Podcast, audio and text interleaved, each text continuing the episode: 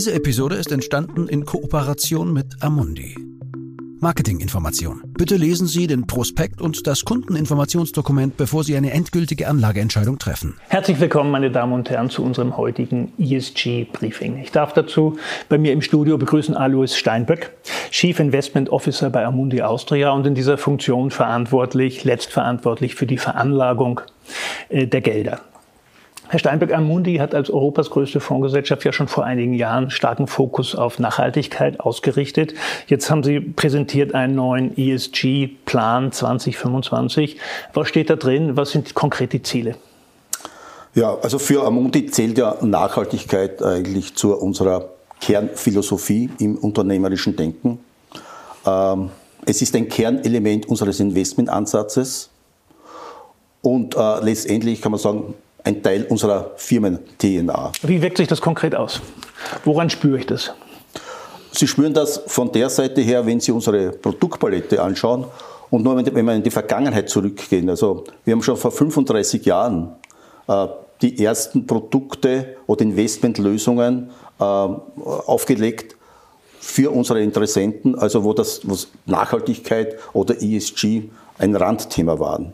Und damit beschäftigen wir uns natürlich schon sehr lange damit.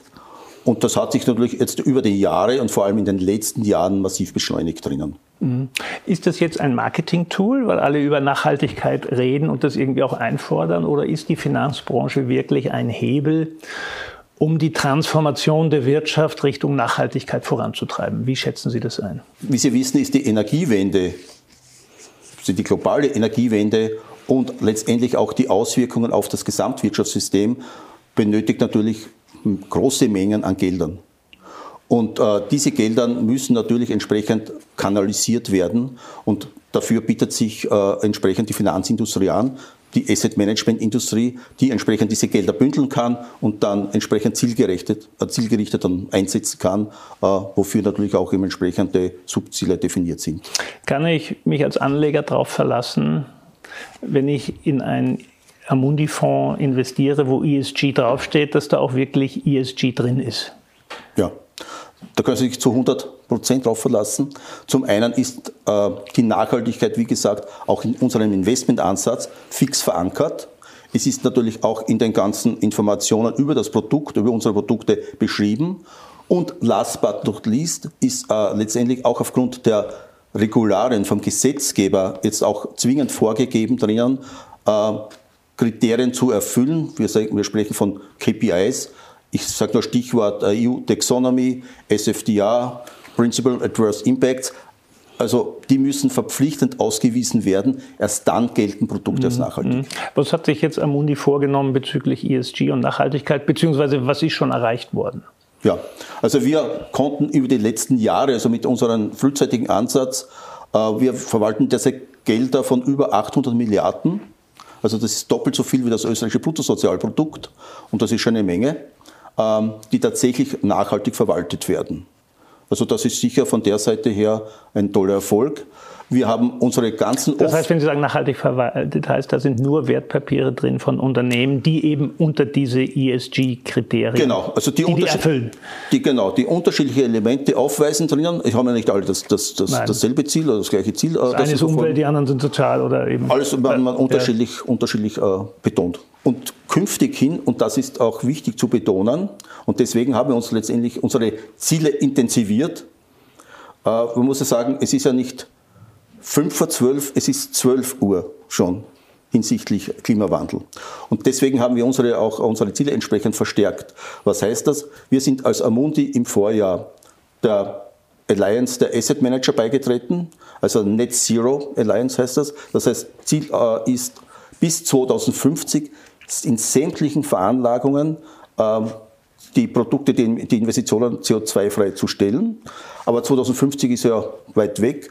Die Zwischenziele sind bis 2025 Senkung um mindestens 30 Prozent gegenüber 2019.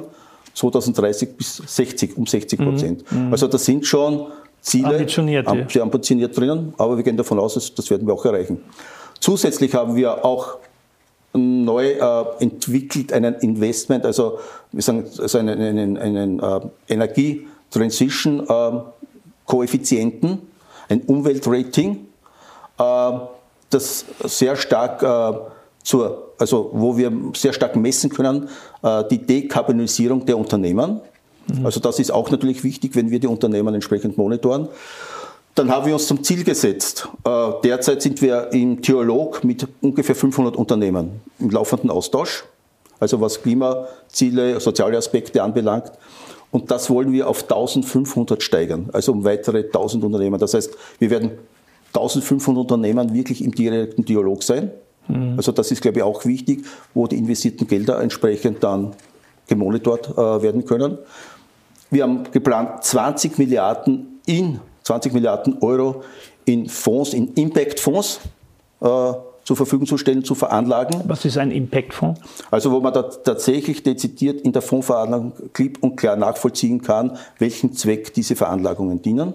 Also alles auch in hinsichtlich Transparenz, auch gegenüber den Kunden, um klipp und klar das äh, nachweisen zu können. Das sind so Green Bonds zum Beispiel, oder? Beispielsweise auch. Ja. Beispielsweise auch, mhm. ja. Mhm. Aber natürlich auch das Verhalten der Unternehmen drinnen. Es ist ja natürlich auch, die Unternehmen sind ja angehalten, entsprechende Ziele zu zu definieren mhm. und äh, in den unterschiedlichen Sektoren. Steinbeck, jetzt hat sich natürlich durch den Ukraine-Krieg die Welt ziemlich verändert.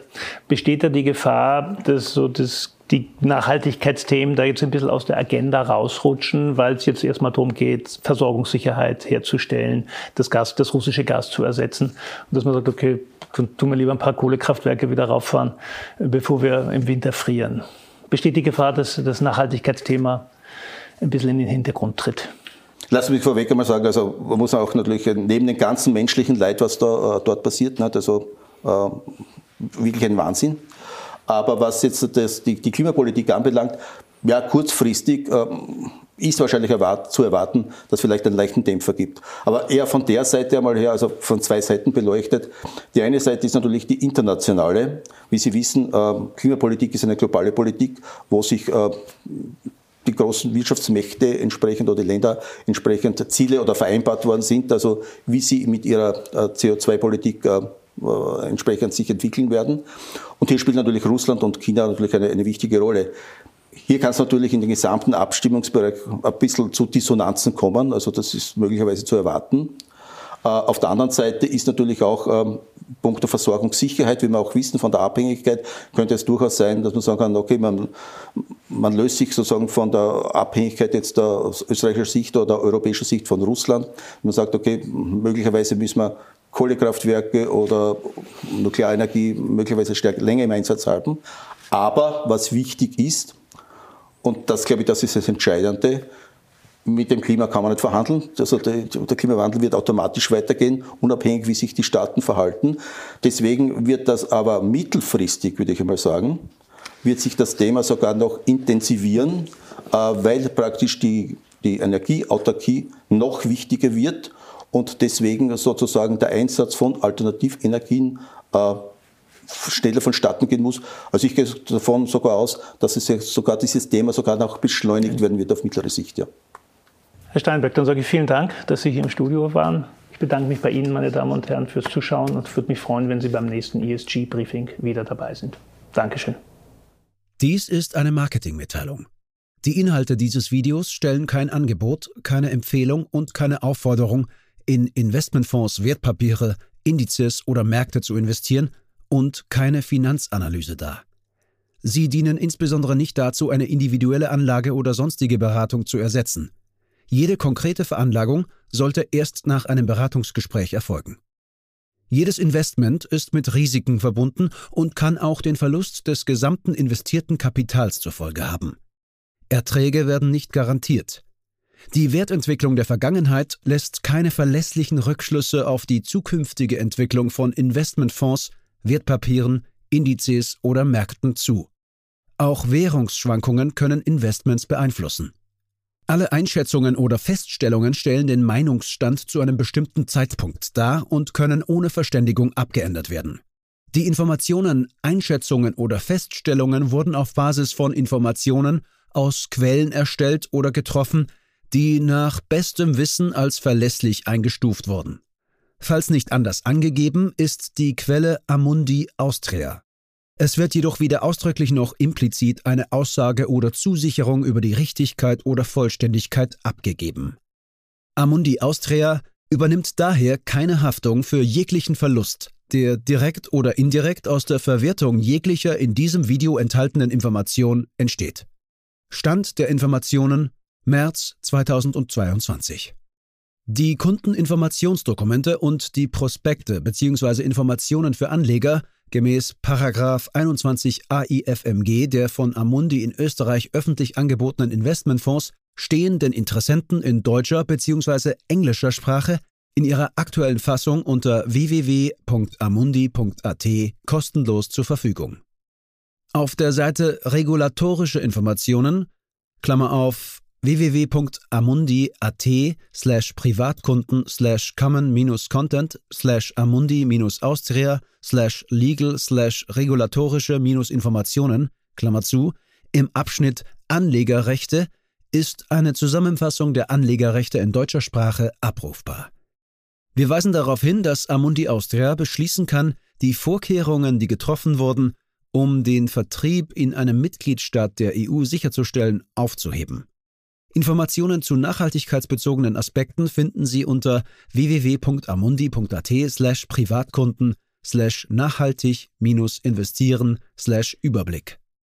Anleger sollten bei der Entscheidung, in den beworbenen Fonds zu investieren, alle Merkmale oder Ziele des Fonds berücksichtigen.